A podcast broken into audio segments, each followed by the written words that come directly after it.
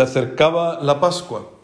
Con estas palabras comienza el Evangelio de este tercer domingo de Cuaresma, haciendo referencia al acontecimiento más importante en la vida de todo cristiano, la Pascua. Decía Benedicto XVI en su encíclica de Caritas es que no se comienza a ser cristiano por una decisión ética o una gran idea, sino por el encuentro con un acontecimiento, con una persona que da un nuevo horizonte a la vida y con ello una orientación decisiva. Esta persona de la que habla el Papa Benedicto es Cristo mismo, un encuentro, un acontecimiento con esta persona, con Cristo. Este acontecimiento ya fue prefigurado en el Antiguo Testamento, este encuentro Decía en la primera lectura del libro del Éxodo, yo soy el Señor tu Dios, que te saqué de la tierra de Egipto, de la casa de esclavitud. Esta palabra es importantísima para entender la obra que Dios quiere hacer con todos nosotros. El pueblo está a punto de recibir un regalo inmenso, las diez palabras, dicen los rabinos. Nosotros comúnmente lo llamamos el decálogo, una alianza de Dios con el hombre, una alianza irrevocable. Pero antes de hacerle al pueblo esta entrega, Dios hace presente su amor, la predilección que siente por este pueblo. Necesitaríamos mucho tiempo, varias homilías no darían abasto para enumerar los milagros desde la salida de Egipto hasta el Sinaí. Todos ellos pruebas del amor incondicional de, Dios para con este pueblo y para con nosotros también. Y decía el Papa Benedicto XVI que el decálogo, estas diez palabras, quiere ser una confirmación de la libertad conquistada. La ley, más que una imposición, es un don. Esto es algo inmenso. La ley no ha sido una condición para ser liberados. O sea, no es que Dios ha dicho, hasta que no cumpláis la ley, no seréis liberados de la esclavitud, sino más bien todo lo contrario. Porque habéis sido liberados de la esclavitud, podéis recibir la ley. Es algo totalmente diferente. La ley que en nuestros oídos esta palabra es a veces incómoda y a veces mal entendida, porque nos cuesta en nuestra mentalidad entender la ley, la palabra ley, como un regalo el salmo responsorial de este domingo habla de una manera impresionante de la ley del Señor. Dice, la ley del Señor es perfecta y es descanso del alma. Los mandatos del Señor son rectos y alegran el corazón. La norma del Señor es límpida y da luz a los ojos. Los mandamientos del Señor son verdaderos y enteramente justos, más preciosos que el oro más que el oro fino, más dulces que la miel de un panal que destila. Esta palabra puede ser acogida por nosotros que estamos llamados a ser templo del Espíritu Santo. El Evangelio nos presenta a Jesús como el nuevo templo que será destruido en la cruz y reconstruido a los tres días.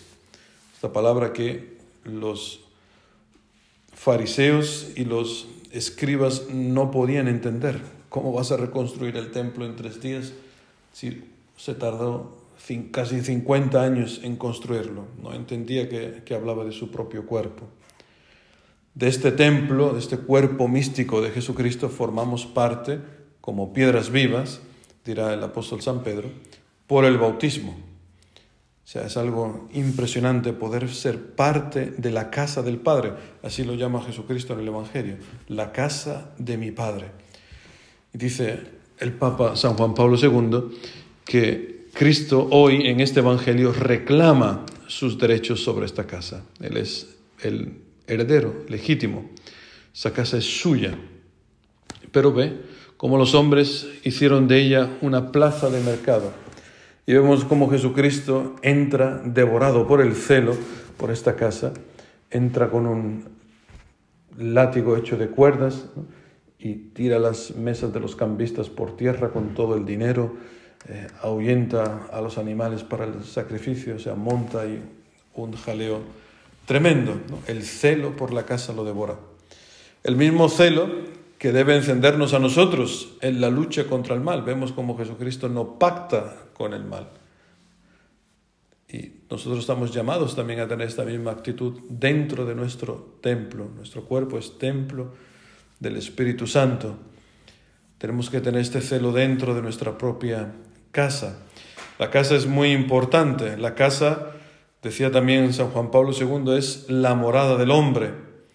Y es una condición necesaria. Todos, todos necesitamos de una, casa. Estoy hablando del edificio normal. Todo hombre tiene derecho a tener una casa, decía el Papa, para que los hombres puedan construir esa unión más profunda y más fundamental que es la familia. Quería leeros aquí una, una parte de esta homilía que dio el Papa San Juan Pablo II en el año 79, haciendo referencia a la casa, haciendo referencia a la familia, que es algo estupendo, que no, nunca pierde su actualidad. Os leo solamente un trocito de esta homilía. Dice que el fundamento primero de esta construcción de la familia es la alianza matrimonial, el matrimonio. Sobre este fundamento se apoya ese edificio espiritual San Pablo dice que Cristo es poder y sabiduría de Dios. Esta era la segunda lectura de hoy. Sea Él vuestro poder y vuestra sabiduría, queridos esposos y padres. No os privéis de este poder y de esta sabiduría. Consolidaos en ellos. Educad en ellos a vuestros hijos y no permitáis que este poder y esta sabiduría que es Cristo les sea quitado un día. No permitáis que alguien pueda destruir ese templo que vosotros construís en vuestros hijos. Este es vuestro deber, pero este es también vuestro sacrosanto derecho. La familia está construida sobre la sabiduría y el poder del mismo Cristo, porque se apoya sobre un sacramento. Y está construida también y se construye constantemente sobre la ley divina, que no puede ser sustituida en modo alguno por cualquier otra ley. Os he leído unos trocitos de esta homilía de San Juan Pablo II. La ley del Señor no puede ser sustituida por otra ley, es una ley que da vida, que lleva la vida a la familia. Por eso es importante tener presente siempre este decálogo, estas diez palabras. No tendrás otros dioses frente a mí. No pronunciarás el nombre del Señor tu Dios en falso. Recuerda el día del sábado para santificarlo. Honra a tu padre y a tu madre para que se prolonguen tus días en la tierra que el Señor tu Dios te va a dar. No matarás, no cometerás adulterio, no robarás, no darás falso testimonio contra tu prójimo, no codiciarás los bienes de tu prójimo. Palabras, palabras de vida eterna. Estas palabras tienen que ser actualizadas también en cada, en cada generación. Por eso, por último, quería leeros una cosa que parece simpática, puede ser tomado como anécdota, pero es algo muy profundo. Es algo que me ha llegado en estos días, es el decálogo, el decálogo de, Emilio Calatayud, es un juez español, un juez de menores, que tiene una experiencia enorme en el contacto con, la juventud. Y tiene, se ha hecho famoso este decálogo que él ha escrito. Dice, un decálogo para hacer de tu hijo un delincuente.